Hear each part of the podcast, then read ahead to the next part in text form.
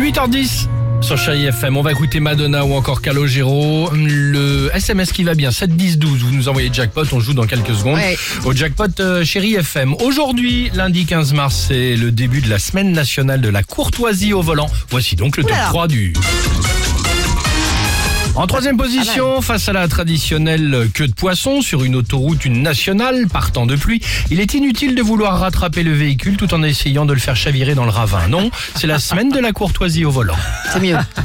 En deuxième position, pour un clignotant mal placé, inutile de rattraper la personne au feu ou de baisser votre fenêtre pour lui sortir vos plus belles phrases, votre plus beau langage, qui d'ailleurs a surpris les enfants à l'arrière de la voiture. Un petit langage fleuri. Exactement, c'est la semaine de la courtoisie au volant. hein.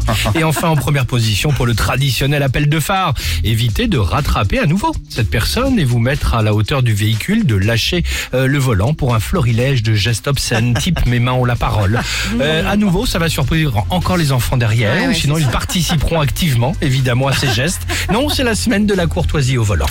Non, puis mine de rien, euh, faut, faut, faut rester calme au volant. C'est vrai qu'en ce moment, Ah ben, Ah, de il toute façon, avec la- ah bah, tout le monde est un peu tendu pour, Ouais. un, pour un rien, donc on reste tranquille. mieux rester tranquille. Vous qui nous écoutez, soyez C'est le prudents, meilleur évidemment. conseil. Très bien.